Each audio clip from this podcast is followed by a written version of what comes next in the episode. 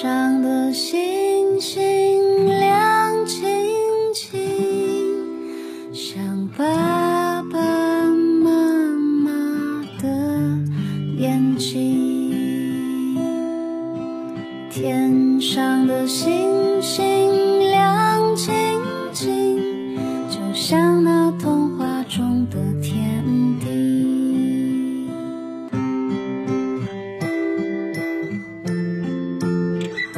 酷爸辣妈，讲故事。今天你听了吗？Hello，亲爱的宝贝们，你们好，欢迎收听订阅微信公众号“酷爸辣妈讲故事”，我是辣妈。想听这专属故事，别忘了加微信“酷爸辣妈 FM”。酷爸辣妈是汉语拼音的全拼，定制请提早预约哟。好了，今天的定制故事呢，辣妈要特别送给河北省安国市幼儿园中班的赵韩佩泽小朋友。你好，宝贝，库巴辣妈祝你生日快乐！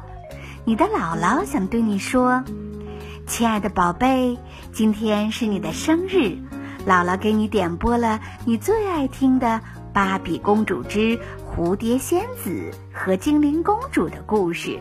姥姥姥爷祝你健康快乐，天天开心。姥姥呀，每每看到你和弟弟一起玩耍的那么快乐，真是心里高兴。愿你们健康快乐每一天。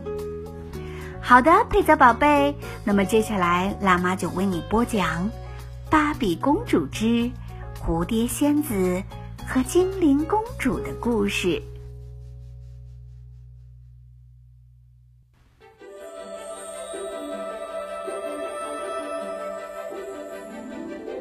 在展翅王国里，住着一位既聪慧又善良的蝴蝶仙子，名叫玛丽波莎。玛丽波莎热爱读书，展翅王国的每个人都非常喜欢她。这一天，马拉贝拉女王决定派玛丽波莎作为亲善大使出访水晶王国，这可不是个好消息。因为蝴蝶仙子们都认为水晶精灵既可怕又残忍，但玛丽波莎有自己的见解。他在书上看过展翅王国和水晶王国的历史。以前两个国家是友好联盟，后来因为一些误会，蝴蝶仙子和水晶精灵才变得水火不容。几天后。玛丽波莎带着宠物紫儿和摇曳之花来到水晶王国，这里的每一个屋顶上都有一颗水晶石，那是水晶王国的能量之源。水晶精灵塔雷拉负责陪同玛丽波莎四处参观。第二天，他带着玛丽波莎去拜见国王和卡塔尼娜公主。玛丽波莎看到宴会厅顶上悬挂的水晶石，忍不住伸出手摸了一下。不许碰！国王大喊。玛丽波莎急忙缩回手，可她的翅膀不小心打到了国王的脸上。国王十分生气，带着公主离开了。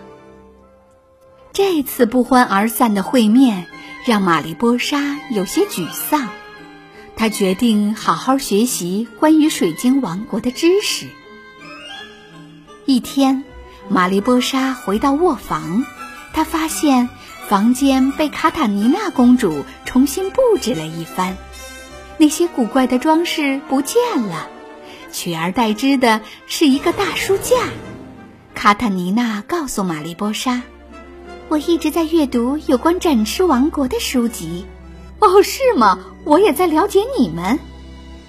卡塔尼娜带着玛丽波莎去欣赏美丽的水晶瀑布。卡塔尼娜叹了一口气，说：“我已经很多年没有来过这里了。”卡塔尼娜说：“在她八岁那年，一天，他和父亲正在瀑布边野餐。一个叫做格温林的邪恶仙子前来索要水晶石，他遭到了拒绝，便和国王展开决斗，还把卡塔尼娜从瀑布上推了下来。从那儿以后，卡塔尼娜再也不能飞行了。玛丽波莎十分同情公主的遭遇。经过几天的相处，两个女孩成了好朋友。卡塔尼娜决定将珍贵的水晶项链送给玛丽波莎，玛丽波莎也回赠她摇曳之花。摇曳之花和水晶项链像是感受到了对方的召唤，立刻发出闪耀的光芒。这时，卡塔尼娜突然想起晚上的水晶舞会，她和玛丽波莎急忙准备起来。飞马西尔维亚载着他们来到舞会大厅，玛丽波莎和卡塔尼娜开始翩翩起舞，他们的舞姿轻盈优雅，所有的精灵都为他们喝彩。就在这时，玛丽波莎的水晶项链不小心掉到了地上，国王看到了，他勃然大怒，说。你竟然偷走了我们的水晶项链，请你立刻离开，永远不要回来。卡坦尼娜想替玛丽波莎解释，可是国王什么都不想听。玛丽波莎只好带着子儿离开。半路上，他们发现邪恶的格温林正朝着水晶王国飞来。只见他用手挥了一下魔杖，魔杖立刻发出刺眼的绿光，很多屋顶上的水晶石立即失去了光彩。玛丽波莎急忙回去向卡塔尼娜报信。这时，格温林正在飞向水晶王国最有威力的新型石。如果所有的水晶石都被毁掉，那么，水晶王国将陷入无尽的黑暗中。卡坦尼娜的飞马受了伤，它无法飞翔。玛丽波莎只好独自向新形石飞去。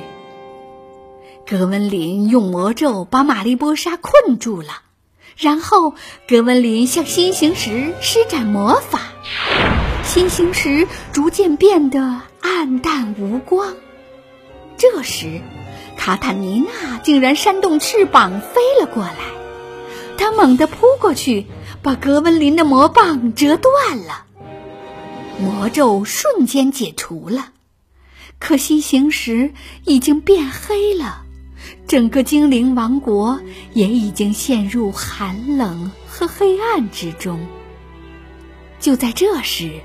玛丽波莎发现卡坦尼娜口袋里的摇曳之花正闪闪发光，卡坦尼娜连忙拿出摇曳之花，靠近新形石。新形石里闪烁出一丝光亮。不一会儿，新形石越来越亮，迸发出美丽的七彩光芒。神奇的七彩之光唤醒了所有的水晶石。水晶王国再次被点亮了，两个女孩激动地拥抱在一起。卡塔尼娜原谅了格温林，并把水晶项链送给了他。在水晶石的召唤下，格温林变得很善良，他惭愧地飞走了。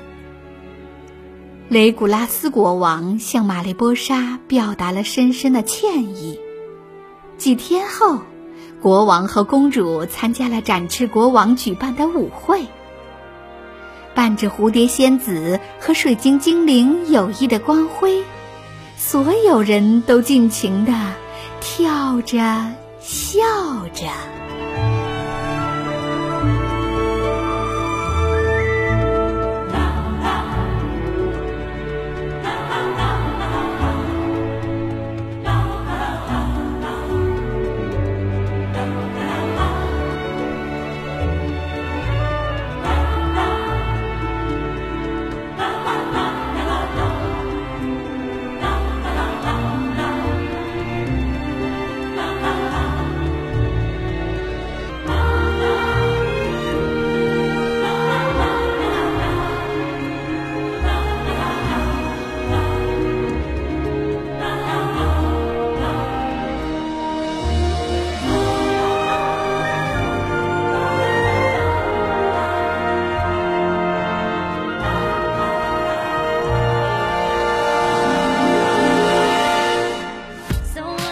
did when I first met ya.